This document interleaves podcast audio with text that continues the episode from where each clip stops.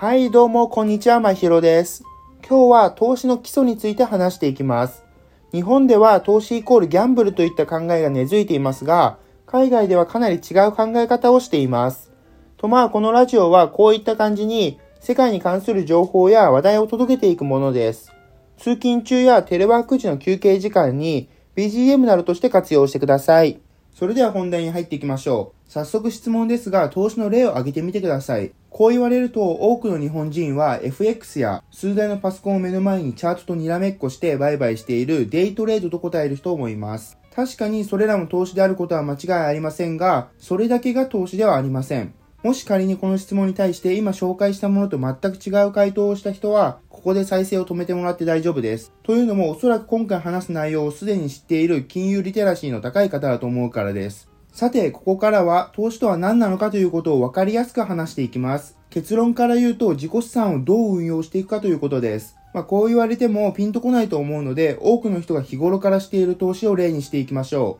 う。とまあこんなことを言われると、え、投資なんてしたことないよ？と思いますよね。しかし、今から紹介する行為を投資とは気づかずに多くの人がしているはずです。ズバリそれは銀行預金のことです。どういうことかというと、多くの人は銀行にお金を預けていると勘違いしていますが、本質は違っていて、銀行にお金を貸し付けているのです。そして銀行側はそのお金を使って他の金融サービスを展開したりして、お金を貸してくれた皆さんに利子をつけているといった感じです。とはいえ、普通預金の金利はとても低いので、超ローリスク、超ローリターンですが、どのくらい低いかというと、メガバンクだと大体0.001%くらいの金利なので、100万円を10年間預けたとしても、利息として100円もらえるくらいですかね。まあ、わかりやすく言うと、100万円を10年間貸してくれてありがとう。お礼に100円あげるよとまるでジャイアンのような感じです。しかも、インフレリスクなどを考えるとマイナスです。今回はインフレリスクなどに関する詳しい解説は割愛させていただきますが、もしご要望の声が多ければ別の機会で解説しようと思います。とまあ、ここまでをまとめると、銀行にお金を預けるイコール銀行に自分の資産を貸し付ける。しかも実質マイナス金利でといった感じです。これだけだと皆さんの投資に対するイメージがネガティブなものになってしまうので、他にもあるよってことで紹介していきます。次に紹介するのが比較的おすすめな投資の一つでもある投資信託です。これはどういったものかというと株の詰め合わせパックといった感じです。この詰め合わせパックは個別に株を買うよりリスク分散できるといったメリットがあります。例えば、アップルの株だけを買う場合と、中身が Apple、Google、Facebook、Amazon などといったアメリカの主要な企業を詰め合わせた A という投資信託を買う場合で比較してみましょう。まずあなたが前者を買った場合は、Apple の株価がいい時はリターンを多く期待できますが、アップルの株価が下がった時に一気にマイナスになる恐れがあります。その点株の詰め合わせパックである投資信託なら、アップルの株価が上がった時に受けるリターンは少なくなってしまうかもしれませんが、たとえアップルの株価が下がったとしても、他の企業の株価が高ければ、マイナスにならなくて済むこともあり得ます。とはいえもちろんデメリットもあります。先ほども挙げた通り、ローリスクな分、ハイリターンを狙いにくいことです。また、短期では結果が出にくいこともデメリットと言えます。まあ、しかし、投資信託は基本的に長期目線で買うのが普通なので、投資信託を投資対象と考えている人にとっては、短期でのリターンは期待しにくいという点に関しては、デメリットにならないことが多いですね。と、ここまで聞いてくれた皆さんは、投資信託を買ってみたいと思うかもしれません。しかし、ちょっと待ってください。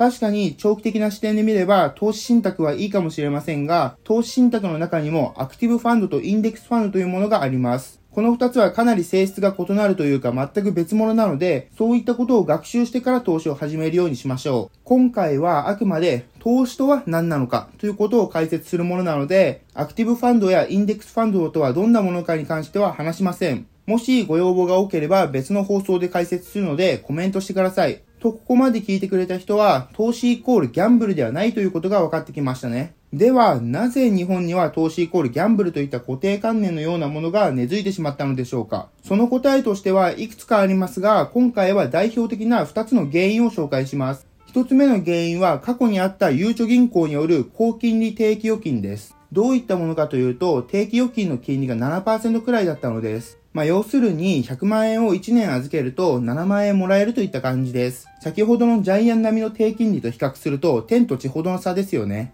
こういったこともあり、その恩恵を受けていた世代は銀行に自分の資産を預ければ間違いないっていう風に考えるようになってしまい、投資に関して勉強するのをやめてしまいました。まあ、難しいことを考えずに、ただ預けるだけでお金が増えるなら、そうなっても仕方ないですよね。人間は楽をするのが好きですから。とまあその結果、実質マイナス金利になった今でも、その世代の子供、孫世代は銀行に預けるのが普通の選択だと認識してしまい、投資は何たるかといったことを学ばなくなってしまいました。というよりは、教える人がほとんどいなくなり、投資イコールギャンブルという考え方が根付いてしまったのです。二つ目の原因としては、日本の経済成長が低迷して以来、ほとんど横ばいの状態が20年くらい続いているからです。まあ、いわゆる失われた20年と呼ばれているやつですね。この影響は非常に大きくて、というのも仮に日経平均の指数に投資できる投資信託を買って20年間ストックしたとしても、そこまでの利益を得ることができないという事実があります。これを諸外国、例えばアメリカに置き換えると、同じ20年でも結構な利益を得ることができます。長い目で見ればアメリカの株式市場は右肩上がりですからね。とまあ要するに日本の株式市場はネガティブなイメージが強いため投資をしても無駄。むしろ損する可能性が高いと日本人は認識してしまいその結果投資イコールギャンブルという考えに行き着いてしまうのです。反対にアメリカなどの株式市場ではリーマンショックなどのネガティブな時期はあれど20年単位で見ればポジティブな相場なので投資にいい印象を持っています。実際これは数値データを見ることでより明確になります。日本の現金、預金の割合は51.7%を占めるのに対して、アメリカでは13.7%しかありません。